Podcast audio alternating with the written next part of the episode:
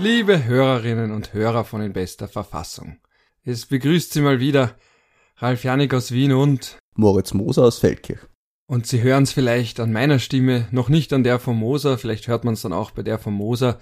Wir haben heute eine Sonderfolge und was man eben an der Stimme hört ist, wir sind ein wenig ermüdet, weil wir haben sie aufgenommen, weil es mal wieder einen Lockdown gibt, obwohl es ja eigentlich geheißen hat, die Pandemie ist für ungeimpfte vorbei, weil es obwohl es geheißen hat, es gibt keine Lockdowns mehr und überhaupt kommen coole Zeiten auf uns zu. Und jetzt auf einmal sind wir wieder an diesem Punkt. Wir haben gerade heute eine Pressekonferenz unter anderem mit dem neuen Kanzler Schallenberg den haben wir in der letzten Folge ja ausführlich besprochen, und Gesundheitsminister Mückstein gehabt, wo auch neben diesem Lockdown auch gesprochen wurde von einer Impfpflicht. Aber fangen wir mal mit dem Lockdown an. Moser, was, was sagt man zu dem, was in den letzten Wochen in Österreich, wo fängt man an? Boah, wo fängt man an? Fangen wir bei der Stimme an. Du bist vielleicht ermüdet, ich bin verkühlt, also ich entschuldige mich schon schon mal dafür. Ja, ich glaube, wir könnten jetzt 30 Minuten einfach nur machen, weil ich glaube, es geht uns und unseren Hörern relativ ähnlich. Ich mag, ich mag nicht mehr. Ich mag nicht mehr. Und ich glaube, es mag niemand mehr und es ist so ermüdend und es ist so zart. Und ich habe das jetzt witzigerweise, ich war kurz einkaufen äh, da in Feldkirch in der Innenstadt, weil man gedacht habe. Klopapier? Na, kein Klopapier, sondern Weihnachtsgeschenke für meine Neffen, weil man gedacht habe, es wird schwer, äh, noch Kinderspielzeug zu kriegen, wahrscheinlich in den nächsten Tagen. Und äh, mit den Lieferungen wird es wahrscheinlich auch ein bisschen problematisch werden. Und äh, deshalb habe ich das jetzt noch schnell erledigt. Und äh, ja, die, die Blumenhändlerin verkauft schon ihre Blumen ab, weil sie sagt, äh, ab Montag kann sie keine Blumen mehr verkaufen, darf man nur noch Gemüse verkaufen, sie ist wie beim gleichen Lockdown. Dann ähm, habe ich vom Interspar einen, einen lieben Schulfreund von mir getroffen und dann ist noch eine Dame dazugekommen, die ich jetzt nicht gekannt habe, aber die hat sich dann auch in unsere Diskussion eingewischt und die war das schon ein bisschen müde und hat gesagt, so, wenn die Geimpften mal auf die Straße gehen, dann können sich die paar Spinner anschauen quasi, die jetzt da überall rumlaufen und sie versteht's halt auch nicht mehr, niemand versteht's mehr. Und dann war ich einkaufen da im Einkaufszentrum bei mir ums Eck und äh, ähm, oben gibt's also ein Drankler-Café, du kennst sie sicher, die gibt's ja in Wien auch, wo so äh, die immer selber Belegschaft im äh, äh, Frühpensionistenalter sitzt, äh, ähm, die, äh, wenn sie nicht gerade über die Regierung schimpft, über die Ausländer schimpft. Und äh, die sind da alle gebannt vor dem Fernseher gesessen und haben sich die Rede des Bundeskanzlers angehört. Natürlich alle ohne Maske und haben sich dann äh, äh, kopfschüttelnd drüber beschwert, mehr oder weniger. Und am Ende ist dann eine Dame aufgestanden und ist ohne Maske aus dem, aus dem äh, Einkaufszentrum ausgegangen, habe gedacht, ja, siehst, die verstehen es halt immer noch nicht. Und äh, genau wegen solcher Leute braucht man halt einen Lockdown. Ja. Im Endeffekt ist halt, ist halt dieses, muss man ja ehrlich sagen, von den Neos immer wieder gepriesene äh, Modell der Selbstverantwortung des Bürgers eigentlich in dieser Pandemie ziemlich gescheitert. Ich war sowieso nie ein Anhänger davon. Und ähm, ja, die Selbstverantwortung endet an einem gewissen Punkt und äh, da muss dann halt die Gesellschaft als Ganzes eingreifen. Und es wird immer ein paar Würsteln geben, die glauben, sie sind halt gescheiter und wichtiger und besser. Und ähm, wenn es halt äh, solche Dinge betrifft wie die allgemeine Gesundheit, muss man diese Würsteln jetzt halt einfach mal grillen. Ja, ich meine, jetzt auf der politischen Ebene, also ich war heute noch nicht draußen, deswegen habe ich noch keine Einblicke. Es ist immer ganz witzig, wenn man dann zu lange irgendwo in sozialen Netzwerken ist und dann geht man raus und merkt, Moment, die Menschen schlagen sich nicht die Schädel ein und sprechen nicht nur über irgendwelche innenpolitischen Details, aber das nur als Randbemerkung. Ähm, zurück bei der politischen Ebene, also die Faktoren, die da ja eine Rolle spielen, das sind ja ganz, ganz viele. Eben, da wird einerseits gesagt, die Oberösterreich-Wahl. Dann, dass in Salzburg so lang gezaudert wurde, dass der Mückstein sich nicht durchsetzen kann und nicht will, dass der Föderalismus gescheitert ist, dass auf der Bundesebene immer nur davon geredet wurde, dass man die Wintersaison retten muss und niemand Verantwortung übernommen hat, dass all diese tollen Pläne, die es angeblich in Schubläden gegeben hat, anscheinend nicht greifen, dass man auf die falschen Zahlen schaut, dass die AGES die Intensivbetten falsch ausschildert, dass wir noch immer keine guten Daten haben. Äh, und wahrscheinlich ganz viel, was ich noch vergessen habe. Ja. Und jetzt erinnere ich mich wieder und wieder, der Kanzler, der mal gesagt hat, über die südlichen europäischen Länder, Staaten, in ihren Systemen kaputt sind. Und wir sind da ja, das muss man sagen, ja auch nicht mehr so weit entfernt. Das sind jetzt Situationen, wenn ich davon lese, in Salzburg ein Triage-Team, also wirklich Menschen, die darüber entscheiden, wer ein Bett kriegt, wer nicht, das sind Sachen, die hätte man sich jetzt wahrscheinlich eher weniger gedacht, weil wir sind ja so toll. Bei uns funktioniert ja alles so gut. Jetzt von all diesen Sachen, die ich aufgezählt habe, ist das jetzt so multifaktoriell oder gibt es wirklich irgendwas, wo man es festmachen kann? Und natürlich die FPÖ müssen wir auch noch erwähnen, ja, die hat auch noch einen Anteil daran, unverantwortliche Medien dann auch noch. Das sind dann dieselben Medien, die vorher noch gesagt haben, alle machen Panik, die machen jetzt selbst wieder Panik, die schalten von einem Tag auf den anderen um. Ich weiß jetzt gar nicht mehr, und, und wer hat das gesagt? Der Herr Filzmer hat gesagt, die Politik, ja, als Ganzes muss sich von den Wählern entschuldigen, bei den Wählern entschuldigen. Wieder andere sagen, naja, die Politik als Ganzes, das kann man jetzt auch nicht wieder sagen. Also, Bürokratie heißt ja strukturierte Verantwortungslosigkeit und Demokratie bei uns ja leider auch. Aber gibt's, an wen kann man die Verantwortung jetzt konkret festmachen? Ja? Verantwortung trägt, wer verantwortlich ist und verantwortlich ist die ernannte Bundesregierung und sind die gewählten Landeshauptleute und ihre gewählten Landesregierungen. Damit hat sich die Sache erledigt. Und wenn diese Menschen nicht bereit sind, Verantwortung zu übernehmen, die ihnen die Verfassung überträgt, dann haben wir einfach ein Problem und das haben wir in den letzten Tagen erlebt. Ich habe mich auch gefragt, an was man es letztendlich festmachen kann. Ich glaube nicht, dass es der Föderalismus an sich ist.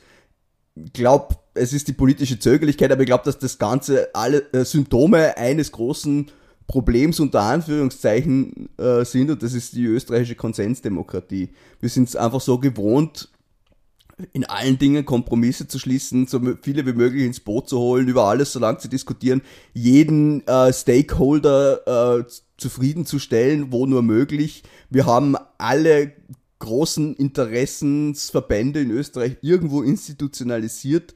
Wir haben nicht nur die Länder, wir haben die Wirtschaftskammer mal zehn, wir haben die Arbeiterkammer mal neun wir haben alles überall irgendwo in äh, einer Struktur gepresst und alle die reden immer überall mit, je nachdem wer halt auch gerade politisch an der Macht ist. Und das ist halt unser Ergebnis. Oder? Bei uns in Vorarlberg hat die Wirtschaftskammer gestern noch eine äh, grenzdebile Aussendung gemacht, was gesagt haben, ja, Lockdown auf keinen Fall und bla bla bla. Da fragt man sich halt auch, glauben die das wirklich oder ist das was, was sie ihren eigenen Mitgliedern erzählen, damit die nicht sagen können, ja, für die Wirtschaftskammer läuft nicht für uns? Schwierig. Aber das sind halt einfach diese ganzen Interessens, Interessen, die da immer reinspielen und wo sich dann am Ende eine äh, schwächliche Politik nicht traut, äh, drüber zu steigen und zu sagen, na, wir machen das jetzt. Und das haben wir jetzt halt in den letzten Monaten erlebt. Man hat, ist halt einfach mit der 3G-Regel zu spät gekommen. Die hätte diesen Impfboost schon im Sommer starten können, dann hätte man im Herbst jetzt ein höheres Polster gehabt bei den Immunisierten, weniger Hospitalisierungen, hätte man uns vielleicht den Lockdown gespart. Man ist mit der 2G-Regel zu spät gekommen, man will halt immer niemandem auf die Füße steigen und das ist halt ein klassisch österreichisches Problem. Im Vorarlberg gibt es ein schönes Wort, das heißt Schnorrerwackler und das bedeutet, dass die Leute immer sprudeln und was zum Erzählen haben. Sind, wir sind vielleicht auch zwei Schnorrerwackler. Das sind wir sicher, zumindest so wie du das jetzt beschreibst. Aber wir, wir, wir, haben, wir tragen auch keine verfassungsmäßige Verantwortung. Und jemand, der das tut und sich halt jeden zweiten Tag hinstellt und nur schaut, ob er jetzt die Pressekonferenz vor oder, oder nach dem anderen hat und am Ende äh, haben wir wieder Verordnungen, wo irgendein Schatz drin steht und am Ende haben wir wieder eine falsch geführte Statistik und am Ende haben wir wieder einen Lockdown und Tote da muss ich mich halt auch fragen, was glauben diese Leute eigentlich, wer sie sind? Das ist ja eigentlich bis zum gewissen Grad schon gemeingefährlich. Im Endeffekt müssten wir eigentlich die Landeshauptleute von Salzburg und Oberösterreich anzeigen, weil sie hätten das in der Hand gehabt, diese Sache früher mit einer Notbremsung in Ordnung zu bringen, einen Lockdown zu starten mit Zustimmung des Gesundheitsministers, die sie ziemlich sicher gekriegt hätten was ist da passiert? Wie kann sich ein Landeshauptmann hinstellen und sagen, wir haben eh noch genug Intensivbetten, um am nächsten Tag dann die, die äh, Notfallkrankenhäuser zu aktivieren? Wie kann sich ein Landeshauptmann hinstellen und sagen, na, wir machen sicher äh, nicht zu, um dann Tage später einen Lockdown zu verkünden? Da hat sich in dieser Zeit nicht mehr so viel getan und da einfach gesagt, es ist halt genauso weiter eskaliert, wie es davor eskaliert ist. Man hätte das ja zumindest auf Tage sehen können. Aber diese Leute sind so absorbiert in ihren persönlichen Befindlichkeiten, in irgendeiner scheiß Wirtschaftskammer, die sie vielleicht anruft und sagt, du kannst jetzt schon wieder Lockdown machen. Das ist ihnen offensichtlich wichtiger als äh, ein Familienvater, der mit Covid im Krankenhaus liegt und kein Bett kriegt oder wie vielleicht eine Mutter, die Krebs hat und nicht die Behandlung kriegt, die sie haben sollte und jetzt kein Bett mehr kriegt, weil die scheiß Intensivstationen mit Covid zugehen und diese Leute verrecken dort, weil vielleicht ein Landeshauptmann sich lieber von der Wirtschaftskammer oder sonst irgendwem betütteln lässt, als da irgendeine Form von Verantwortung zu tragen, die ihm verdammt noch einmal übertragen worden ist. Da kandidiere ich bitte nicht bei, mit einer Wahl und äh, mit irgendwelchen scheiß Wohlfühlsprüchen, wenn ich nicht vorhab, Landeshauptmann zu sein. Ich kann, wenn ich, wenn ich irgendein Würstelbrater sein will, dem vor dem alle Leute buckeln und sagen, ah, Herr Landeshauptmann, ja, Herr Landeshauptmann, wenn ich irgendwelche Posten voll ramschen will mit irgendwelchen psychedelischen Cousins von mir oder sonstigen Verwandten und Parteigängern, okay. Aber am Ende des Tages bin ich halt dann doch noch Landeshauptmann und habe was zu vollziehen und habe Verantwortung zu tragen. Und wenn ich das nicht mache, dann kann ich mich schleichen, meiner Meinung nach. Ja, was soll ich da jetzt noch dazu sagen? Ähm, wollen wir wieder vielleicht ganz kurz, weil zu, zur formellen Ebene, weil du ja sagst Verantwortung. Äh, einerseits der Landeshauptleute, aber es wird ja sehr oft auch gesagt, was ist mit dem Gesundheitsminister eigentlich? Weil der ja auch in einigen Dingen monokratisch, also eben im Alleingang agieren kann oder zumindest Druck machen kann. Jetzt sagen viele, jetzt haben wir eigentlich genau dasselbe wie mit dem Herrn Anschober, dass er von seinen verfassungsmäßig ihm zustehenden Kompetenzen nicht Gebrauch macht. Ja, aber beim Gesundheitsminister muss man halt nur einwenden, der braucht den Hauptausschuss, das haben sich halt die Grünen irgendwie reinreklamieren lassen von der Opposition, war vielleicht auch nicht der smartest Move of them all, weil jetzt ohne Hauptausschuss, sprich ohne Regierungsmehrheit, sprich ohne ÖVP, kann der Gesundheitsminister keinen Lockdown verhängen. Aber er hätte halt schon ein bisschen lauter schreien können in den letzten Tagen, dass wir ihn brauchen, das ist auch nicht passiert. Also, ja, dann soll halt der Kinesiologe wieder zurück in seine Praxis gehen, wenn ihm das mehr Spaß macht. Wir werden schon ein, anderes Würstel finden, das, das, das diese, äh, dieses Vakuum ausfüllt, das da im Gesundheitsministerium seit Monaten herrscht. Bei der Impfpflicht hätte aber niemanden gebraucht zum Beispiel. Jetzt nicht der allgemeinen wohlgemerkt, aber eben bei der sektorellen für gewisse Bereiche im Gesundheitssektor zum Beispiel. Also wenn man liest, dass jetzt ungeimpfte äh, Pfleger auf Krebsstationen herumpilgern und ihre Arbeit verrichten, denkt man sich halt auch, ähm, hm, könnte man das nicht beseitigen? Und auch in Europa haben ja viele so eine sektorelle Impfpflicht für Gesundheitsberufe eingeführt. Also was ist da bei uns? Weil im Epidemiegesetz ist das ja vorgesehen, Schau, dass er das alleine bestimmt. Wir haben, wir haben einen Gesundheitsminister, der Verordnungen rauslässt, äh, äh nach denen am Ende des Tages ein ungeimpfter Intensivpfleger auf die Intensivstation gehen kann, aber nicht ins Gasthaus wo da die Konsequenz in der Sache ist, muss er, muss er mir selber beantworten. Er hat die Impfpflicht angekündigt, er hat sie bis jetzt nicht durchgesetzt. Es wird irgendwo noch ausgearbeitet und bla bla bla. Was, was ist eigentlich los mit euch? Ist euch nicht vielleicht in 20 Monaten Pandemie irgendwann eingefallen, vielleicht wenn wir früher oder später in die Lage kommen, wo wir eine Impfpflicht fürs Gesundheitspersonal verordnen müssen, schreibt einmal eine Verordnung und legt es in die Schublade? Ist da keiner auf die Idee gekommen? Na, offensichtlich nicht. Offensichtlich sind immer noch die gleichen Viersteln unterwegs in der Rechtsabteilung des Gesundheitsministeriums, die nicht fähig sind vorauszudenken. Offensichtlich ist immer noch der gleiche Typus Minister dort, der sich denkt, ja, mh, hm, wir, wir reagieren in der Situation, die nächsten zwei Wochen sind entscheidend, aber schauen wir mal, wie es weitergeht. Das kann es ja nicht sein, ehrlich. Wo, wo, ist da die Verantwortung? Nirgends. Es ist immer, wir warten zu bis zum letzten Meter und dann machen wir ein paar äh, Wachelbewegungen und schreien Hilfe, Hilfe, es ist was passiert. Wer hätte das auch ahnen können? Es ist so grenzwertig, traurig und furchtbar ich hätte mir das wirklich nicht einmal in meinen kühnsten Träumen vorstellen können, dass die politische Elite dieser Nation dermaßen am Arsch ist. Da haben ja die Liberalen dann doch recht behalten mit diesem, der Staat in gewissen Dingen ist da überfordert und das zeigt sich eben in der Krise. Und wir sind anscheinend in Österreich in einem System, das im Normalzustand ganz gut funktioniert, aber mit einer Krise heillos überfordert ist, sowohl politisch als auch medial, als auch bürokratisch, als auch wirtschaftlich. Also man hat ja auch bis zuletzt nicht verstanden, dass beispielsweise Wirtschaft und Pandemiebekämpfung einander nicht ausschließen, sondern einander bedingen. Man hat ständig bis zuletzt ja mit diesem Gegensatz gearbeitet, zu sagen, naja, aber wir müssen die Wintersaison retten, aber dass die Wintersaison nicht gut funktionieren wird, wenn man im Ausland liest, dass es keine Intensivbetten mehr gibt, dann wird man sich halt zweimal und dreimal überlegen, ob man das Risiko in Kauf nimmt, zu sagen, man kriegt vielleicht keinen guten Spitalsplatz, wenn man sich beim Skifahren irgendwas Gröberes zuzieht und dergleichen. Also diese, diese Brücke, weil man hat ja von Anfang an an den Zahlen gesehen, die, die die Pandemie halbwegs gut hinbekommen, wenn es um die Zahlen geht von Infizierten und von Leuten in den Spitälern und dem Contact Tracing, das waren auch gleichzeitig die Länder, die wirtschaftlich ganz gut dargestanden sind. Und gleichzeitig kann man nicht sagen, das eine und das andere schließt einander nicht aus und es bedingt sich. Also anscheinend haben wir diese Brücke nicht geschlagen. Und wir haben anscheinend auch nicht diese Empathiebrücke geschlagen, wenn das eben mittelbar ist, dass die Leute nicht spüren, okay, solange es niemand ist, den man wirklich selbst kennt oder man selbst auch, der wirklich betroffen ist, dann ist das anscheinend noch immer zu abstrakt und Panikmache. Also ich weiß nicht, was passieren muss, dass es für unser menschliches Gehirn emotional nachvollziehbar ist, dass da etwas eskaliert, wenn es nicht das ist, dass es wirklich der Cousin, der Bruder, also ich war jetzt bei Ö1 letztens, da hat wer angerufen, die hat erzählt, dass ihr Cousin gestorben ist, die hat während dem Telefonat, das habe ich rausgehört, sind ihr die Tränen gekommen und mir sind auch fast die Tränen gekommen, weil die einfach erzählt hat, es ging um den Freiheitsbegriff und die hat gesagt, was für eine Freiheit ist es, die eigenen Kinder im Stich zu lassen, dadurch, dass man gestorben ist, als Ungeimpfter die Familie im Stich zu lassen und dass einfach jetzt alle sagen, gut, er ist weg. Ja? Ist das eine Art von Freiheit? Nein, es, ist, es hat weniger mit Freiheit zu tun, sondern mit Verantwortung und Verantwortungsgefühl. Und das habe ich mich eh schon wieder erfangen, aber ich werde noch immer emotional, wenn ich an diesen Moment denke, weil anscheinend wir es als Menschen nicht schaffen, die mittelbare Auswirkung einer Pandemie auch zu sehen, sondern es muss immer eine unmittelbare sein, dass man einmal umdenkt. Und wir haben es anscheinend noch nicht politisch kommunizieren können, ich weiß es nicht dass die Österreicher an sich nicht lernfähig sind, ist mittlerweile, glaube ich, historisch bewiesen und wir äh, beweisen es jetzt in der vierten Welle wieder. Es kann halt nicht sein, dass offensichtlich jeder in diesem Land, der sich nicht impfen lassen will, zuerst die Leute in der Straße verrecken sehen muss und dann glaubt das vielleicht immer noch nicht, weil dann waren es die Chemtrails oder die Außerirdischen, damit wir hier einen Lockdown und eine Impfpflicht einführen. Irgendwann muss man halt einfach mal die Leute das spüren lassen. Wenn sie es nicht glauben, dann müssen sie es halt fühlen. Und ich habe kein Problem damit, dass man das jetzt macht. Ich wäre der Meinung gewesen, man hätte es vielleicht früher machen sollen.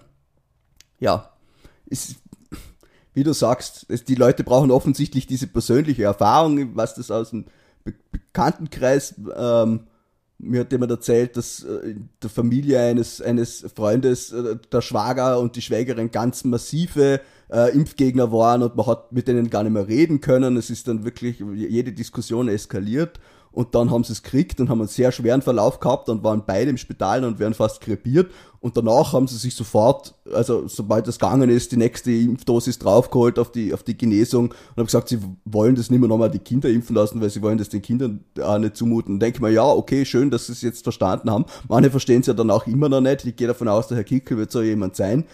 Aber es kann ja nicht sein, dass jeder fast verrecken muss oder jemanden kennen muss, der fast oder wirklich gestorben ist, dass man äh, zu einer Impfpflicht kommt in diesem Land. Es geht halt einfach nicht mehr. Und da können dann gern die, die, die ESO-Omas, die gern Räucherstäbchen inhalieren und die Nazi-Opas, die glauben, dass der, der böse Staat ihnen jetzt da den Kommunismus einimpft, auf die Straße gehen und irgendwas herumbrüllen. Es ist mir doch sowas von wurscht. Das Gesindel soll daheim bleiben, das Gesindel soll auf die Straße gehen. Wenn sie sich nicht impfen lassen, dann sollen sie auch Straf zahlen, dass ihnen die Ohren wackeln. Und dann werden sich's manche vielleicht überlegen und manche nicht. Und die, die, die es dann immer noch nicht glauben, die sind mir dann aber mittlerweile auch schon völlig wurscht. Das ist jetzt der Moment, wo ich einspielen möchte ein Zitat vom mittlerweile Altkanzler Sebastian Kurz, der ja äh, noch, als er Kanzler war, gesagt hat, dass ja quasi die Pandemie vorbei ist. Die Pandemie ist für alle vorbei, die geimpft sind. Und jetzt ist natürlich die Frage, äh, einerseits ist das nicht eingetroffen, aber was ich mir gerade denke, ist, ob die Wirtschafts- und Korruptionsstaatsanwaltschaft die politische Karriere von Sebastian Kurz hier unbewusst gerettet hat, weil er ist ja genau dann von der Bildfläche verschwunden, als die Sache noch nicht eskaliert ist, ist jetzt in der Phase, wo sie eskaliert, im Hintergrund und dann könnte er ja perfekt timen für das, den Frühling, wenn es wieder ein bisschen besser wird, erwartbar, weil das haben wir mittlerweile gelernt. Wenn es schöner wird, die Leute mehr draußen sind, beruhigt sich die Lage ein wenig. Wir haben auch keine parallele zu befürchtende Grippewelle und dann kommt er wieder und dann haben wir dieses Kausalität-Korrelationsproblem, dass man sagen kann, Moment, kurz war weg, es ist gleich eskaliert, weil er hat das Zepter nicht mehr in der Hand gehabt, in der starken Hand und sobald er wieder da war, hat wieder alles funktioniert. Könnte das nicht sein, dass er jetzt unbewusst oder bewusst sozusagen seine politische Karriere rettet, weil man ihn nicht emotional assoziiert mit dieser Eskalation im Moment? Ich halte in diesem Land mittlerweile fast alles für möglich. Insofern, ich nämlich auch. Insofern kann ich mir gut vorstellen, dass die Österreicher den Herrn Kurz für das wählen, was er angerichtet hat. Also, ja, dieses, diese, diese PR-Figur taucht vielleicht früher oder später wieder auf. Das ist durchaus möglich, ja. Und mit den, mit den, mit den nächsten coolen Sprüchen. Offensichtlich kann man den Menschen alles erzählen. Sie haben ein Kurzzeitgedächtnis wie ein Goldfisch. Weil, wenn man aus, aus äh, vier Wellen und Lockdowns nichts gelernt hat, woraus soll man dann noch was lernen? Ich glaube, in Österreich, das geht, geht ganz, ganz viel, wo man gedacht hat, das sind rote Linien. Ich glaube, dass da sehr wenige gibt. Jedenfalls würde ich da jetzt noch ganz kurz ein bisschen was zu diesem großen, fast schon mythologischen Thema Impfpflicht besprechen mit dir, weil jetzt hat man das irgendwie angekündigt, aber keiner weiß, was genau das ist. Jetzt ist natürlich so, dass Journalisten gleich äh, Juristen aus allen Lagern fragen, geht das, geht das nicht? Aber eigentlich müssen wir die Vorfrage stellen, was genau meint man denn damit? Ja? Also das ist der Punkt, den ich ganz gerne noch betonen möchte, weil Impfpflicht, das klingt nach viel, heißt aber für sich genommen wenig, weil das kann ja heißen im Extremfall, den eh keiner andenkt, außer vielleicht manche Leute, die hyperparanoid sind, würde es ja heißen, dass man jetzt da die Wege in alle Wohnungen schickt und die Leute irgendwo fesselt und impft, das sei dein Extrembeispiel, und im leichtesten Sinne wird das heißen, man tut vielleicht so, man suggeriert, dass es irgendwie eine Pflicht gäbe und es ist aber eine Lex imperfecta, also es gibt gar keine Strafe. Das wäre die leichteste Form, man nennt es nur so und es ist gar nicht wirklich eine. Nicht jede Pflicht, nicht jede Pflicht ist mit Zwang behaftet und das wird bei dieser Impfpflicht genauso sein. Das heißt, es gibt eine Strafe, die wird man bezahlen müssen und wenn man es dann immer noch nicht macht, dann muss man die Strafe vielleicht auch wiederkehrend zahlen, aber es wird bestimmt äh, keinen Impfzwang geben, auch wenn ich jetzt schon die, die Chöre der imbezilen Impfgegner auf der Straße höre, die sagen, Impfzwang, Impfzwang, Impfzwang. Ja, ich habe eine grundsätzliche Aversion gegen die Menschen, die den Unterschied zwischen Pflicht und Zwang nicht verstehen. Das ist in Österreich leider verbreitet. Das hört man dann auch wieder, immer wieder bei den ORF-Zwangsgebühren. Ja, soll es so sein. Es wird keinen Impfzwang geben, aber eine Impfpflicht, wer den Unterschied nicht kennt, ist wahrscheinlich genau der, den es betrifft. Ja, und Pflicht würde ja in dem Fall heißen, dass wir da in gewissermaßen ein Vorreiter wären, außer jemand anders ist schneller. Also ich habe nachgeschaut, welche Länder sowas schon haben. Es sind interessant, also wirklich eine allgemeine Impfpflicht für Corona-Impfungen gibt es in Turkmenistan, Indonesien, Mikronesien und Neukaledonien, wobei Neukaledonien ja kein Staat ist, sondern wenn ich mich richtig entsinne, so ein nicht selbst regiertes Gebiet. Ich glaube, das wird in Artikel 12 oder 13 der UNO-Charta eigens geregelt. Das ist aber auch eins ist ein, von ein den Gebieten. Collectivé d'Outre-mer, oder wie das heißt auf Französisch, glaube ich. Oder es ist ein Departement, nein, es ist kein Departement d'Outre-mer, weil dann wäre es inkorporiert. Ich glaube, es ist äh, eben so eine, eine, eine, man nennt es nicht mehr Kolonie, aber es ist auch nicht. Ja, aber mit dem entscheidenden Unterschied, dass sie die Möglichkeit hätten, unabhängig zu werden. Und wenn ich mich richtig erinnere, gab es vor ein paar Jahren auch ein Unabhängigkeitsreferendum. Es gibt und sogar mehrere. Der französische Staat hat den, den Ureinwohnern Neukaledoniens, den Kanaken, äh, mehrere Referenten zugesichert. Äh, bis jetzt ist es immer für Frankreich knapp ausgegangen, weil da relativ viele europäische Siedler schon dort leben. Aber ob das am Ende so bleibt, wird man sehen. Genau, und wenn man aber freiwillig dafür stimmt, weiter unter Fremdverwaltung zu bleiben, dann ist es ja keine Kolonie, beziehungsweise ist das auch vereinbar mit dem Selbstbestimmungsrecht der Völker, solange sie nur, wenn sie irgendwann einmal mehrheitlich entscheiden sollten, doch komplett unabhängig sein zu wollen, solange ihnen nur diese Option offen steht. Das nur als ganz kleine Randbemerkung. Aber anscheinend hat man dort auch eine allgemeine Corona-Impfpflicht eingeführt. Und man sieht halt auch an diesen unterschiedlichen Impfpflichtarten, dass natürlich das sind aber eigentlich, dass das eigentlich Länder sind, die jetzt nicht unbedingt für ihren Freiheitssinn bekannt sind. Und eben, da wäre Österreich ja gewissermaßen eine Art Vorreiter auf die eine oder andere Art, wenn man jetzt wirklich sagt, wir führen eine wirklich allgemeine, die gesamte Bevölkerung betreffende Impfpflicht ein. Äh, man darf mit Schaudern vorausschauen, wie die dann konkret aussehen wird, wie viele mögliche für diverse Juristen, die da auch entweder sich profilieren wollen oder eben Überzeugungstäter sind, durchideologisierte Überzeugungstäter, wie viele Lücken sie darin finden werden, wo man dann wieder sagen kann, schaut, der VfG hat das aufgehoben oder der EGMR hat das aufgehoben. Weil eben, da ist ja dann befür zu befürchten, dass die Impfpflicht selbst, wenn sie dann in irgendeiner Form kommt, dass das, wenn das bis Februar funktionieren soll, dass die selbst auch äußerst lückenhaft sein wird und genug Einfallstore für Juristen bieten wird. Das glaube ich weniger. Also ich, ich ich kann mir jetzt, ich stelle mir jetzt einmal vor, dass eine Impfpflicht zu verordnen legistisch nicht sehr anspruchsvoll ist. Also da ein Gesetz zum Verordnen ist vielleicht jetzt falsch gesagt, weil wir jetzt gesetzlich regeln müssen. Ein Bundesgesetz über Impfpflicht zu machen, wir haben ja eh schon mal darüber gesprochen, das hat ja eine für die Bocken gegeben, das ist, war auch sehr knapp gehalten, das wird man da ähnlich machen und also, ja, aber das ich, war auch eine andere Zeit. Ja, na, aber ich glaube, äh, weil du sagst Einfallstore und so weiter, die findet man ja dann meistens, wenn irgendwelche formalrechtlichen Probleme da. Also es wird wahrscheinlich äh, verfassungsrechtliche Bedenken geben, beziehungsweise werden die halt erhoben werden dagegen. Es wird mit an Sicherheit grenzender Wahrscheinlichkeit zum Verfassungsgerichtshof kommen. ich gehe in meiner laienhaften Meinung einmal davon aus, dass es halten wird. Ich glaube nicht, dass der Verfassungsgerichtshof das um der Regierung bzw. dem Nationalrat um die Ohren haut. Das kann ich mir einfach nicht vorstellen. Außer man sch schreibt's äh, auf Chinesisch oder was. Also, wenn sie sogar das verbocken, dann kann ihnen wirklich keiner mehr helfen. Aber wie gesagt, wir haben ja mittlerweile schon nur noch sehr geringe bis gar keine Ansprüche mehr an die heimische Politik.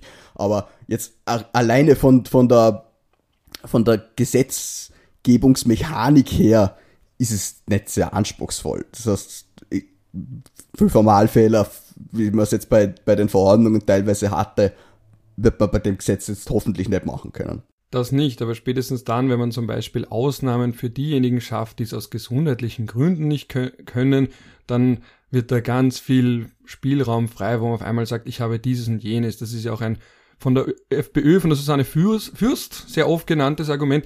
Ich bin kein Mediziner, das jetzt nur als Vorbemerkung, aber die hat eben gesagt, ja, was ist mit all denen, die sich nicht impfen lassen können? Ich habe jetzt das sehr viel gegoogelt, ich habe auch mit Ärzten gesprochen es scheint wirklich so gut wie niemand nicht impfbar zu sein. Also selbst bei den Menschen, die Allergien gegen einzelne Inhaltsstoffe haben, bedeutet das nur, dass sie eine andere Impfung bekommen müssen, aber nicht, dass sie per se nicht impfbar sind. Und dann vielleicht Menschen während einer Strahlentherapie, weil die Krebspatienten sind, aber sonst kann jeder geimpft werden. Der entscheidende Unterschied ist also nicht die Frage, wer sich impfen, wer sich nicht impfen kann, sondern ob es eben jedem auch was bringt, weil eben gewisse Menschen weniger Immunabwehr äh, aufbauen und weniger Antikörper und dergleichen. Und da bin ich jetzt eh schon zu weit außerhalb meines Fachgebiets, aber das ist die entscheidende Frage. Hilft's allen? Schützt es alle? Und wir sehen ja, weil jetzt immer geredet wird, oh, es gibt so viele Impfdurchbrüche, aber das sind immer Menschen, die Komorbiditäten haben, also eben andere Gründe, die das begünstigen, dass die Impfung nicht so gut geholfen hat. Und wir schaffen es anscheinend auch nicht zu unterscheiden zwischen absoluten Zahlen und relativen Zahlen. Also wenn man sich die absolute Zahl an Geimpften anschaut, ist die Zahl von denen, die auf Intensivstationen liegen, ja absurd klein, also ganz lächerlich. Ja, wenn man absolut dann wieder arbeitet, sagt man, oh, prozentuell sind so und so viel, 27 Prozent sind auf den Intensivstationen, obwohl sie geimpft waren. Und das zeigt, dass die Impfung nicht wirkt. Also wir tun uns auch anscheinend, das, das ist vielleicht ein bisschen das Problem der Schulunterricht, wir tun uns ganz schwer mit absoluten relativen Zahlen und dann auch noch andere Faktoren mitzubedenken, weil da macht man eine Schlagzeile und sagt, so und so viel Prozent sind trotz Impfung auch auf der Intensivstation. Also die, das, die Fähigkeit zum Prozentrechnen ist in der allgemeinen Bevölkerung ungefähr so ausgeprägt wie die Fähigkeit, sich äh, äh, politische Aussagen von äh, führenden Regierungsmitgliedern für mehr als drei Tage zu merken. Also würde ich da nicht große Hoffnungen reinsetzen. Bei uns in Vorarlberg waren es jetzt in der Zeit, seit es die Impfung allgemein verfügbar gibt und jeder geimpft sein kann, der geimpft sein will, 17 Prozent der Spitalspatienten, die geimpft waren. Äh, zuletzt, ich weiß jetzt nicht die aktuellen Zahlen, aber ich war ähm, ähm, letzte Woche bei einer Pressekonferenz, nein, diese Woche bei einer Pressekonferenz der Spitäler, da haben sie gesagt, wir haben 15 Intensivpatienten, davon sind vier geimpft und ähm, vier der 15 Intensivpatienten müssen künstlich beatmet werden und das sind alles ungeimpfte und alle Intensivpatienten, die in den Vorarlberger Spitälern bisher verstorben sind, waren ungeimpft. Alle. Gut, da kommen dann wieder die Schwurbler, wir haben ja diese E-Mails gekriegt, da hat einer geschrieben, so, ja, wie, wie, kann das sein? Da muss man ja mal fragen, wie alt die Leute waren und was die für Vorerkrankungen hatten und bla bla bla. Na, das muss man nicht fragen, denn auch Geimpfte sind alt und auch Geimpfte haben Vorerkrankungen, nur blöderweise sterben die Geimpften halt einfach weniger. Und das nicht nur in Vorarlberg, in diesem kleinen Bundesland, sondern überall, wo man diese Untersuchungen macht, ist es so. Und da können die Schwurbler noch so viel schreien, es wird sich an dieser Tatsache nichts ändern, aber man muss nicht glauben, dass man diese Leute nur überzeugen kann. Es ist leider diese Zeit vorbei, deshalb muss man jetzt halt mit staatlichen Maßnahmen kommen und eine Impfpflicht einführen. Ja, ähm, was war nochmal dein ursprüngliches Argument? Ich wollte da irgendwas dazu sagen, hab's dann wieder vergessen. Nein, es war gar kein Argument, ich habe nur gescheit dahergeredet. Äh, ich weiß aber jetzt schon, dass manche Hörer vielleicht sich, also ich kenne zumindest einige, wenn die sich unseren Podcast anhören würden, aber sie hören sie stehen wahrscheinlich sowieso nicht an. Aber ich weiß, bei manchen würden sagen, das ist ja total abgehoben. Jetzt sagen sie, die Leute können nicht Prozent rechnen. Ich kann es übrigens auch nicht. Ich nehme immer den Google Prozentrechner für alle Fälle, weil das ist immer, da kann man sich leicht blamieren. Judex non calculat, Ralf Janik non calculat. Aber ganz allgemein würden da jetzt ganz viele sagen, oh, das ist total abgehoben und eben auch mit den Tests und die Gescheiten, weil eben die Isabel Daniel hat einmal auch geschrieben, die Vernünftigen, die testen sich viel, auch wenn sie sich treffen, dann kommt gleich drunter irgendwie, ja, das ist so arrogant und sie glauben, dass das alle machen und dass sie davon ausgehen, dass alle Menschen das so genau wissen und so weiter und der Staat bevormundet jetzt und ja, so weiter das sind und ja, so das fort. sind die ne? Aussagen, die immer von den Leuten kommen, die halt, ja, wie soll ich sagen, es gibt ja diese grundsätzliche äh, Wissenschaftsskepsis oder diese, dieser Anti-Intellektualismus, den es in Österreich gibt. Ich würde mir, Der ist ja auch in Zahlen Ich belegt. würd mir Das möchte ich auch kurz, da möchte ich einmal unterbrechen. Ja, gerne. Ich höre eh schon auf. Aber der ist wirklich mit Zahlen unterlegt. Der Jakob Moritz Eberl, ich werde den Tweet in den Shownotes verlinken, hat das sehr schön dargestellt. Aufgrund der europäischen Vergleichswerte zeigt sich, dass in Österreich ein überdurchschnittlich hoher Anteil zum Beispiel glaubt, dass Dinosaurier und Menschen gleichzeitig gelebt haben. Also das sind die Spätfolgen von Jurassic Park. Ein überdurchschnittlich hoher Anteil, vor allem im Vergleich mit den westlichen Ländern, ist der Meinung, dass Wissenschaftler nicht sonderlich integer sind, sind da sehr skeptisch und so weiter und so fort. Also man merkt, dass wir in Österreich auch, und das ist nicht nur ein Bauchgefühl, das sich zum Beispiel auch zeigt, wie bei Aussagen des Salzburger Landeshauptmanns, der eben gesagt hat, ja, die Virologen, die würden am liebsten alle einsperren. Nein, wollen sie nicht. Die sagen nur, man möchte es gar nicht so weit kommen lassen, dass man einen Lockdown machen muss. Und dann hat auch noch so suffisant gesagt, ja, na, und dann würden sie halt verhungern, weil sie den ganzen Tag zu Hause sein müssen. Also dieses implizite Belustigen oder eben ad absurdum führen von stichhaltigen Argumenten aus dem Bereich der äh, Wissenschaft, das sagt schon auch viel aus und dass das eben so unwidersprochen stehen bleiben kann. Also wir sind anscheinend, das war mir lange nicht so bewusst, aber wir sind anscheinend doch wissenschaftsfeindlicher, als ich gedacht hätte, beziehungsweise überschätzen viele ihr eigenes Wissen, weil ich denke mir, Skepsis ist ja was Schönes, aber warum ist man nicht Skepsis auch gegenüber sich selbst und dem eigenen Wissen? Und man kann sich auch fragen, wenn ich nicht ich wäre, würde ich dann mir glauben? Also das soll sich vielleicht jeder fragen, der immer wieder sagt, na der Experte hat keine Ahnung und es gibt ja anderen, würde er sich selbst, als würde er jemanden glauben, der auf Facebook ein bisschen was gegoogelt hat, dass der sich jetzt auskennt. Das Problem ist, die Leute würden das wahrscheinlich bejahen.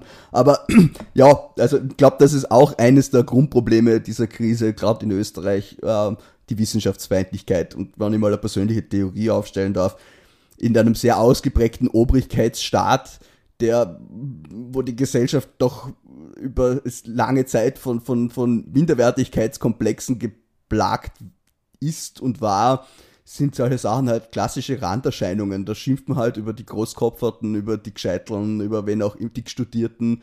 Das ist einfach eine, eine, eine Konsequenz des Minderwertigkeitskomplexes, den man in Österreich immer wieder und überall findet, sei es gegenüber den Regierenden, sei es gegenüber der Europäischen Union, sei es gegenüber Deutschland, sei es, gegen, Cordoba. sei es gegenüber den, den, den Gebildeten, ja, wenn ich halt ein, ein niedriges Selbstwertgefühl habe, muss ich mich über andere erhöhen, ob das jetzt durch äh, Ausländerfeindlichkeit, durch Wissenschaftsfeindlichkeit oder was auch immer ist. Es sind ähnliche Muster, die sich da wiederholen, aber das ist wie gesagt nur mein, mein, meine persönliche Theorie, die ich nicht durch E- Evidenz untermauern kann. Insofern würde ich mir selber glauben, wenn ich das jetzt hören würde, vielleicht, aber ich, ich würde es für- ein plausibles Argument, aber nicht für, für eine, eine belegte Tatsache nehmen.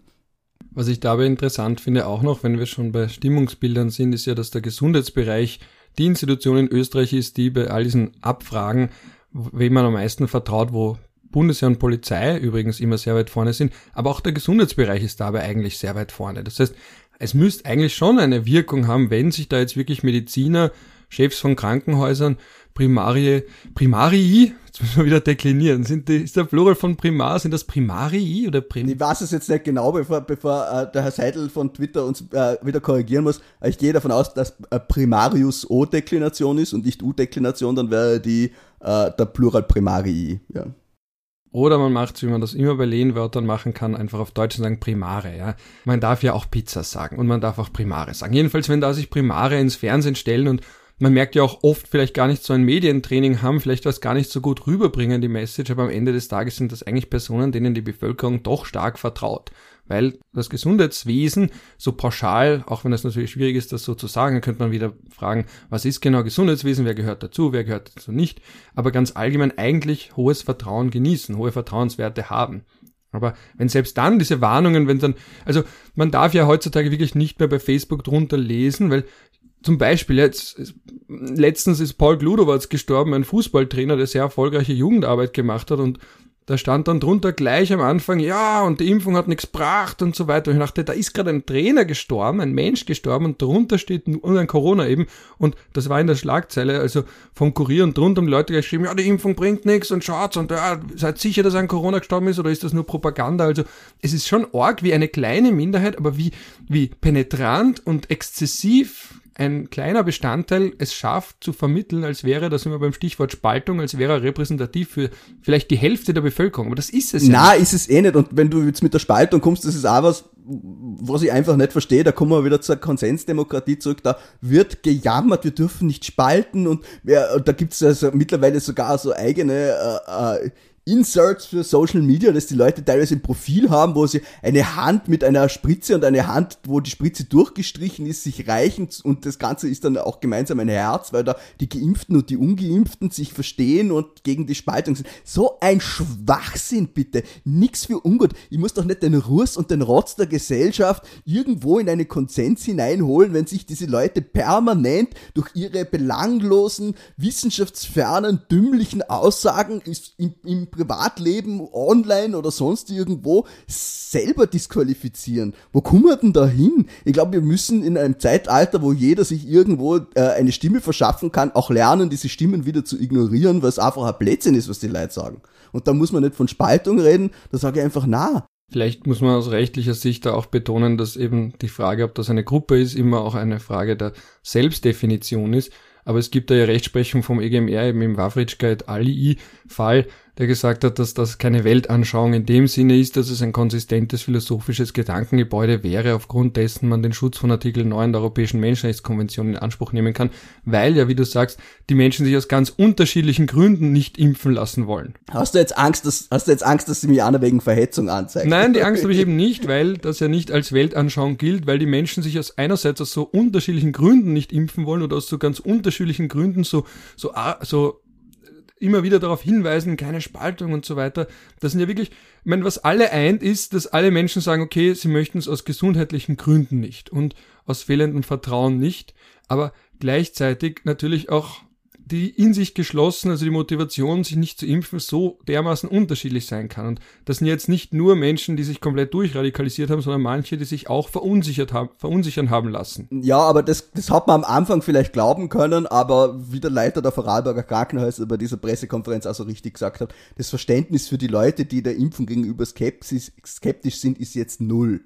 Wir haben, glaube ich, mittlerweile schon sieben Milliarden verabreichte Impfdosen auf der Welt.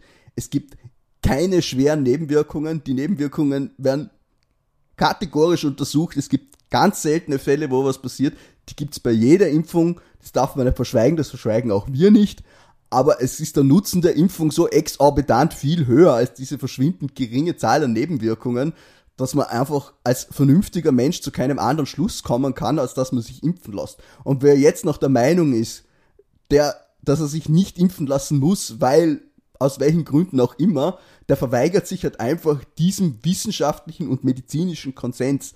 Und deppert sein ist einfach keine Persönlichkeit. Auch wenn das heute bei vielen Menschen, ganz egal welcher Weltanschauung, mittlerweile sich durchgesetzt hat. So, wer, wer noch depperter ist, ist noch, ist noch lässiger. Das ist er einfach nicht so. Und das gilt sowohl für die Impfgegner wie auch für, für andere Idioten. Sollen sie mich von mir aus klagen? Wie ist das ja, man muss aber trotzdem bedenken, dass es einfach ganz andere Medienwelten gibt und Medienrealitäten gibt, wo genau du, nein, ja, da bist eh, du der Verschwörer. Da bist du der, Ja, sicher. Der nur Mainstream ja, kon konsumiert, der nur ja, glaubt. Ich bin, ich bin ein Journalist, Ralf, ich bin doch Teil der großen Verschwörung. Ich habe ich hab, äh, vor kurzem eine, eine äh, Politikerin getroffen, ähm, die, äh, die sich halt auch sehr fürs Impfen einsetzt und die danach gesagt hat, so, ja, na, sie ist auch froh, dass die Medien halt immer wieder auch äh, erklären, was ist die Impfung, was sind die Probleme, ähm, wo kann man sich impfen lassen, habe ich gesagt, naja, es, es passt eben, wir sind ja Teil derselben Verschwörung und dann haben wir gelacht, weil es halt für, für uns einfach so absurd ist, dass das jemand auch nur annehmen könnte. Aber wenn ich jetzt diese Geschichte erzähle, ist es für, für, für einen vielleicht wieder eine Bestätigung. Aber ja, es, gibt Leute, die kann man nicht mehr überzeugen, aber man muss es auch nicht versuchen. Man kann, man kann die Dummen auch einfach dumm sein lassen, das stört sie am meisten. Ja, aber wie gesagt, da kommen wir dann halt wieder zu dem, dass andere politische Parteien, vor allem die FPÖ, natürlich damit ganz aktiv Politik macht, Demonstrationen organisiert und genau mit dem spielt. Und ich meine, wir haben ja gesagt, wir machen eine nicht so lange Folge, aber das wäre halt der nächste Punkt, ne, dass natürlich dann, man sagt, ja, wenn man jetzt die Leute zwingt, wenn man sie zu ihrem Glück zwingt, wenn man sagt, sie verstehen es einfach nicht, das sind ja alles Sachen, mit denen man spielen kann und sagt, weil das muss ja theoretisch in einer aufgeklärten Gesellschaft, und das, der Meinung bin ich schon, muss sowas eigentlich freiwillig funktionieren. Dass man sagt, super, es gibt etwas, das mich schützt, das so oft erprobt ist und jetzt keine sonderlich großen Gefahren mit sich bringt. Und das hole ich mir doch so schnell wie es geht. Aber anscheinend haben wir das als Gesellschaft nicht geschafft zu kommunizieren. Wir haben es anscheinend auch als Regier die Regierung hat es nicht geschafft, was insofern interessant ist, weil mir vor allem Herrn Kurz immer wieder gesagt hat, was für ein Kommunikationstalent er und die um ihn versammelte Gruppe nicht wäre, wären. Und man hat es aber trotzdem nicht geschafft, Leuten zu sagen, hey, es gibt das, es ist verfügbar bei uns, wir gönnen uns auch noch das teuerste. AstraZeneca, das so einen ach so schlechten Ruf hatte, das haben wir jetzt gar nicht mehr, sondern wir haben nur noch das Beste vom Besten und trotzdem schafft man es nicht, dass die Menschen das freiwillig machen, weil die Überzeugungsarbeit nicht funktioniert. Und da spielt schon eine Rolle, dass es einfach andere Wahrnehmungswelten gibt. Und wie man mit denen umgeht, keine Ahnung. Ja. Äh, wir hatten ja mal so ein Fake News Gesetz, das hat aber auch, glaube ich, nur ganz restriktive Handhabung gehabt. Eben wirklich, das war eher für sowas gedacht, wenn man zum Beispiel sagt, es gibt kein, wenn jetzt der Kickel sagen würde, es gibt kein Geld mehr auf den Banken, geht's schnell auf die Bank, wenn man so einen Bankrun auslöst. Das war ja auch nicht dafür. Also aber zum Beispiel. Äh, Verbreitung, Verbreitung beunruhigender genau. Gerüchte oder so irgendwas hat das Kassen. Ja. Das hat man dann, das hat man dann aus dem StGB gestrichen, weil es ja nur so selten angewendet wird. Das habe ich immer ein bisschen bedenklich gefunden. Das war äh, in den letzten Jahren immer wieder ein Argument, äh, äh Straftat Tatbestände zu streichen, weil sie ja nur so selten angewendet werden also das kann ja ein wirklich Argument sein, um es jetzt etwas überspitzt zu formulieren, der Völkermord ist auch strafbar und den haben wir, ah, der wird auch sehr selten angewendet, das ist aber kein Grund, ihn aus dem StGB zu streichen. Ich habe auch diese Verbreitung äh, beängstigender oder beunruhigender Gerüchte, oder wie der, der Tatbestand geheißen hat, für einen wichtigen äh, Straftatbestand gehalten und nicht verstanden, warum man ihn damals gestrichen hat. Vielleicht sollte man sich überlegen, den wieder einzuführen. Denn äh, wenn einer mit der, mit der Lüge Politik macht, und zwar in einer Art und Weise, dass die Leute halt wirklich durchdrehen, dann soll er dafür auch für, zur Verantwortung gezogen werden das ist ein klassischer Demagogenparagraph, der wird jetzt auf den Herrn Kickel im Moment wahrscheinlich nicht zutreffen, aber es gibt durchaus andere denkbare Fälle, in denen dieser Paragraph äh, äh, gute Dienste leisten würde. Ja, die Frage ist nur, ob das eine Eskalationsspirale lostritt, weil man dann ja immer noch sagen kann. Das ist mir wurscht. Also ehrlich, Ralf, das ist wieder genau dasselbe äh, Kompromissdenken, das, das alle an den ja, Tag legen. Ich bin ja auch ein richtiger man kann ja nicht, ja, ja, du bist der kompromisssüchtigste Mensch, den ich kenne und das soll wirklich was heißen, aber also, man kann die Leute ja nicht bestrafen, weil dann sind ja andere vielleicht besser ist, ja, nix für ungut, dann können wir es gleich bleiben lassen. Dann ziehen wir uns in, in, unsere Höhlen zurück und versuchen Mammuts zu jagen, weil dann, dann brauchen wir die Republik einfach nicht mehr. Nein, was ich nur meine ist, dass wenn du so einen Straftatbestand hast, dass dann natürlich das Argument wieder gefüttert wird, dass wir in einer Diktatur leben und dass das zu weit geht und dass sich das dann hochschaukelt. Ja, aber diese ne? Leute, diese Leute werden das immer glauben und die, die Frage ist, ob sie es glauben also, oder ob sie auch danach handeln, ob sie dann quasi. Na, ja, natürlich, weil der Mensch ist feige und diese Leute, die da jetzt großgroschert sind, wie man eben so schön sagt im Vorarlberg, Schnorrer wackeln, das sind immer die, die zu 80% den Schwanz einziehen, wenn es dann äh, ähm, irgendwie problematisch wird. Und das hat man bei den Staatsverweigerern ja auch gesehen. Diese Szene hat sich, äh, die ist jetzt, äh, äh, wie man mir gesagt hat, so äh, en gros zu den Corona-Leugnern auch übergelaufen, natürlich, weil der eine Spinner gibt dem anderen die Hand und äh, das trifft sich dann halt auch irgendwie, dies, diese Ideologie mit der anderen, aber das Staatsverweigern hat sich im Großen eigentlich aufgehört, seit es strafbar worden ist. Also ich sehe seh da das Problem nicht. Da. Du hast immer eine harte Szene, äh, die wird man halt verfolgen müssen, aber jetzt von Strafen abzusehen, weil dann irgendwer beleidigt Von der Einführung von Straftatbeständen, weil ja. dadurch eine Eskalationsspirale weiter in Gang getreten werden könnte, ja, bei der also, die eine Seite äh, sagt, es gibt eine Corona-Diktatur und die andere Seite sagt, das muss eine Demokratie doch aushalten. Nenn mir, nenn mir ein historisches Beispiel, in der die Einführung eines Straftatbestandes also eine solche Spirale ausgelöst hätte. Ich, be, ich bezweifle, dass, dass es das gibt und ich bezweifle, dass es in diesem, diesem äh, Fall so sein würde. Äh, weil ich vorher die Zahlen genannt habe von äh, der Pressekonferenz, ich habe jetzt gerade das E-Mail gekriegt von den Landeskrankenhäusern, ich kann es jetzt kurz updaten. Wir haben 17 Intensivpatienten im Vorarlberg, davon sind drei geimpft. Äh, es sind noch 32 Intensivbetten vorhanden. Wir haben 99 Menschen in den Spitälern, davon sind 47 vollständig geimpft. Das ist momentan eine hohe Rate, aber wie gesagt, das sagt nichts über den allgemeinen Gesundheitszustand aus, die Intensivpatienten äh, sehr wohl. Und insgesamt haben wir, wie gesagt, in den letzten Wochen und Monaten 17% Geimpfte in den Spitälern gehabt und keiner von ihnen ist im Spital gestorben. Also man mache sich seine eigene Meinung aufgrund dieser Zahlen. Ich nehme an, in den anderen Bundesländern wird es nicht viel anders sein. Ja, die deutsche YouTuberin MyLab hat ein Video gemacht mit dem Titel Impfpflicht ist okay, für das sie übrigens auch sehr, sehr viel, sehr heftige und auch sehr untergriffige Kritik bekommen hat aus der Impfgegnerecke. Aber jedenfalls hat sie da das Bild skizziert von der Impfung als einem Tormann, der sehr, sehr gut ist, fast alles hält, aber eben nicht alles hält. Und vor allem dann nicht hält, wenn eben der Mensch selbst, also ähm, schon andere Krankheitssymptome hat oder eben andere Gründe hat in seiner persönlichen Gesundheitsstruktur, also der einfach schon Vorerkrankungen hat, der sonstige Gründe hat, warum die Impfung ihn nicht so gut schützt wie andere. Das heißt, selbst wenn es diese viel mythologisierten Impfdurchbrüche gibt, hat das immer auch zusätzliche Faktoren und die aber bei nur wenigen Menschen greifen und gerade deswegen sind die umso schützenswerter. Aber nochmal, Impfung ist wie ein sehr guter Tormann. Wer ist der beste Tormann aller Zeiten? Wahrscheinlich Peter Schmeichel. Weiß nicht, wenn, wenn du ein klassischerer Mann wärst, würde ich dich fragen, wärst du glaubst, wer der beste Tormann aller Zeiten ist? Ich glaube, kennst du überhaupt einen Tormann? Welcher ist der erste, der dir ähm, einfällt? Neu, Neumann, gibt's da diesen Neuer. Neumann? Neuer hast Entschuldigung. Ja, nein, ich ja, der ist auch Ahnung sehr gut, aber so kann man sich die Impfung ungefähr vorstellen. Der Neuer in seiner besten Zeit. Ah, der, der Tschech, den gibt's doch, ja, den kenne ich, weil der hat immer ja, irgendein, irgendein, so ein Schädeldings, weil er mal einen Unfall gehabt Genau, der war auch oder? extrem ja. gut in seiner besten Zeit. Also eben diese klingenden Namen in ihrer Bestform sind so die Impfung, aber das heißt nicht, dass die nicht ein einziges Tor zugelassen haben. Und selbst wenn, hat das auch zusätzliche Gründe. Und vielleicht muss man das, vielleicht können wir aufhören mit diesem kurzen, guten Bild von der Impfung. Deswegen verzichtet man, also keine Mannschaft würde ohne Tormann spielen, nur weil er ab und zu mal vielleicht doch ein Tor hineinlässt, das wahrscheinlich auch perfekt vorbereitet war, genau ins Kreuzeck gegangen ist mit 150 kmh. Das heißt aber nicht, dass man auf den Tormann verzichtet.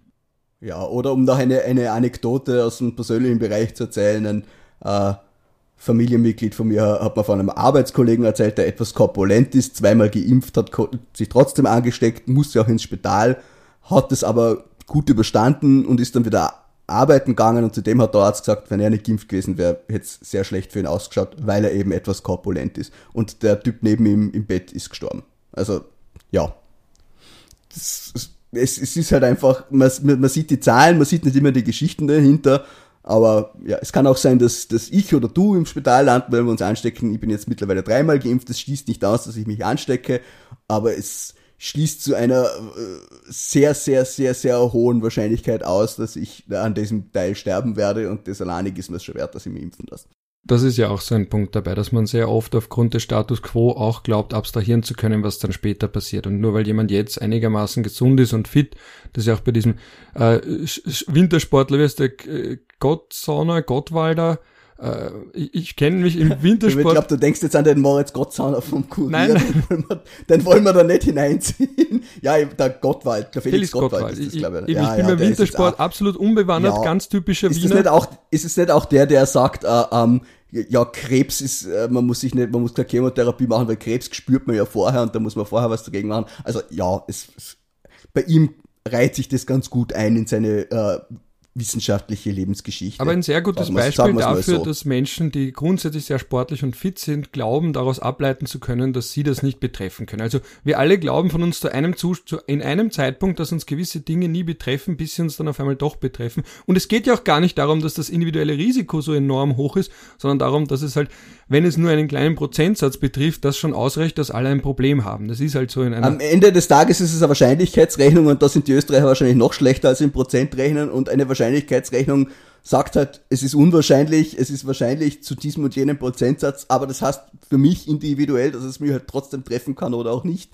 Ähm, das verstehen halt viele nicht, aber ein amerikanisches Medium hat da mal eine längere Geschichte gemacht mit Spitzensportlern, die an Corona gestorben sind. Also es kann jeden erwischen, wenn auch stati mit statistisch unterschiedlicher Wahrscheinlichkeit.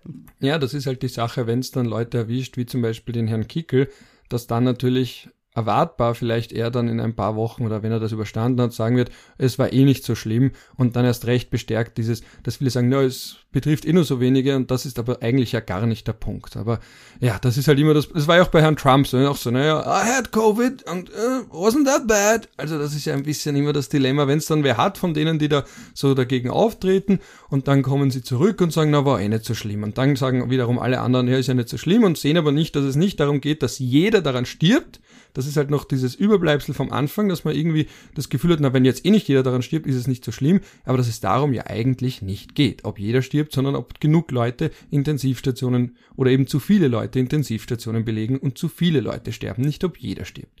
Aber gut. Wahrscheinlichkeitsrechnung hatte ich in der Schule, die haben wir damals gar nicht mehr durchgemacht. Da habe ich noch eine kleine Bildungslücke, die ist sich zeitlich vom Stoff her nicht ausgegangen. Also vielleicht bin ich. Wirklich? Ja. Das ist aber hart, weil das ist, also ich war nicht sehr gut darin, das möchte ich nicht behaupten, aber ich habe das als, äh, muss ich ehrlich sagen, äh, einer der wenigen Teile der Mathematik empfunden, die den ich äh, als sehr brauchbar äh, empfunden habe. Also finde ich schade, dass du das nicht gelernt hast. Ja, vielleicht ist das repräsentativ dafür, warum gewisse Dinge nicht funktionieren. Vielleicht bin ich nicht der Einzige, bei dem sich die Wahrscheinlichkeitsrechnung nicht ganz ausgegangen ist. Vielleicht steht das symptomatisch. An dieser Stelle einen Shoutout an meinen Matheprofessor, Herrn Fritz. Ja, Wahrscheinlichkeitsrechnung ist, ist, ist zumindest in der Theorie noch ein bisschen liegen geblieben. mein Mathematikprofessor, ich kann mich gar nicht mehr an seinen Namen erinnern. Er war aber sehr nett und ich habe die Matura. Das ist wahrscheinlich Teil des Problems. Ja, er war sehr nett, stimmt. Das ist immer schlecht, wenn Mathematikprofessoren vielleicht zu nett sind. Vielleicht sind die österreichischen Mathematikprofessoren einfach zu nett und das ist die Wurzel allen Übels in diesem Land. Schieben wir es auf die Mathelehrer, die müssen es gewesen sein. Danke für den Lockdown. Gut, nachdem wir einen Schuldigen gefunden haben am Ende dieser Sendung, natürlich mit Ironie, nicht, dass ich, du weißt, ich bin Konsensorin, ah. nicht, dass sich diverse Mathematiklehrer jetzt vor den Kopf gestoßen fühlen. Ihr macht einen wichtigen ah. Job. Wir sind froh, dass es Danke. Euch Hört's nicht auf den Moser, der spaltet. Ja, der Moser ist ein gro ganz großer Spalter und Polarisierer und arbeitet für die Pharmalobby, für die Politik, für die ÖVP, für George Soros. Für wen arbeitest du noch? NATO vielleicht? Die, die Echsenmenschen. Mir hat man mal nachgesagt, ich arbeite für die NATO, weil ich es gewagt habe, den, Kris den russischen Einmarsch auf der Krim zu kritisieren. Da haben dann im Standardforum ein paar geschrieben, ich krieg sicher Geld von der NATO. Schön wär's, dann, dann müsste ich mir heute diesen Winter nicht äh, darüber ärgern, dass durch die ökosoziale Steuerreform der Gaspreis oder das, was ich fürs Gas zahlen muss, ich habe da keine Auswahl als Wiener Mieter, ich muss halt mit Gas heizen, dass der jetzt steigt. Aber gut, das ist wieder ein anderes Thema. Über die ökosoziale Steuerreform wollten wir irgendwann reden, aber das machen wir ein andermal. Auch über Staatsgrenzen, Ralf, aber leider passiert in dem Land so viel Schaß, dass man über die angenehmen Dinge nie sprechen kann. Wir werden früh genug über Staatsgrenzen sprechen, über die vertikale Staatsgrenze, was meine Lieblingsdefinition ist von der Staatsgrenze in Österreich. Da kommt nämlich irgendwas mit Keplerschen Gesetzen, was ich selbst auch gar nicht verstehe. Äh, und wir werden auch sprechen über die Grenzen von Österreich und seinen Nachbarn. Das kommt noch. Also auch an alle Hörerinnen und Hörer da draußen. Es ist eine Folge geplant zur Frage der österreichischen Staatsgrenzen und es wird auch um den Bodensee gehen. Ich weiß, das wird einige frohlocken lassen. Gut, in dem Sinne, wir sind nicht so kurz geblieben, wie ich es wollte, aber es gibt dann das leider doch immer mehr zu besprechen, als man anfangs denkt. Mehr zu schimpfen vor allem diesmal. Ja. Gut, dann wünsche ich euch allen da draußen einen schönen Lockdown. Nützt die Zeit, um bei uns reinzuhören. Ich freue mich, das möchte ich auch noch am Ende sagen, ich freue mich natürlich immer über Spenden. Mose, ich habe dir noch gar nicht gesagt, mir hat letztens wieder jemand Geld überwiesen mit dem, Vor mit dem Hinweis darauf, dass sich ein Papier für dich auch ausgehen sollen. Da möchte ich nur kurz Nach dem Lockdown dann. auch betonen, dass Herr Moser eher kein Biertrinker ist, sondern ein Weintrinker. Aber ich habe es ihm hiermit kommuniziert, dass auch er natürlich gemeint ist, weil es kommt ja immer auf, äh, wird ja immer mir überwiesen, aber ich, ich leite es natürlich auch weiter und eben die, die Bier und so weiter, die, die gönnen wir uns dann schon zu zweit, ja. Also an dieser Stelle noch Unbedingt. ein Danke an alle, die spenden und ein Dank an alle, die noch spenden werden, damit man unsere Serverkosten, unsere zeitlichen Kosten, unsere Mikrofonkosten und alle anderen Kosten, die mit diesem Podcast einhergehen, abdeckt. Wir sind unabhängig von Inseraten, unabhängig von Presseförderung und allem, was dazu Ralf, wir haben schon Werbung gemacht da herinnen. Das stimmt, von der sind wir nicht unabhängig, aber wir sind, aber wir haben noch keine politische Werbung gemacht, wir haben für kein Ministerium in irgendeiner Form Werbung gemacht, ja. Es wäre ein bisschen schwierig so. Gut, dann, Moser, ich wünsche dir, wie gesagt, und euch allen anderen auch einen schönen Lockdown. Was wirst du machen? Ein Buch lesen? Arbeiten. Ja, man glaubt ja, immer, man hat dann so viel Zeit und dann hat man eigentlich eh keine. Ja, ich bin jetzt eh ziemlich verkühlt. Ich arbeite heute auch von zu Hause aus. Ich habe Gott sei Dank kein Corona, aber es ist jetzt sag einmal so, es ist jetzt nicht die Zeit, um verkühlt zu sein als Journalist, weil man eigentlich eh viel zu tun hätte, aber es, es wird schon werden. Also ich versuche meinen Blutdruck zu schonen. Ich glaube, ja, ich habe jetzt meine, meine Wut etwas abgearbeitet. Danke an die Zuhörer, die es ertragen mussten. Bleibt alle gesund, schaut's auf euch, kommen wir wieder gesund aus dem Lockdown raus. Genau, so machen wir das. Dann ein Ciao aus Wien. Und Bussi Baba aus Feldkirch.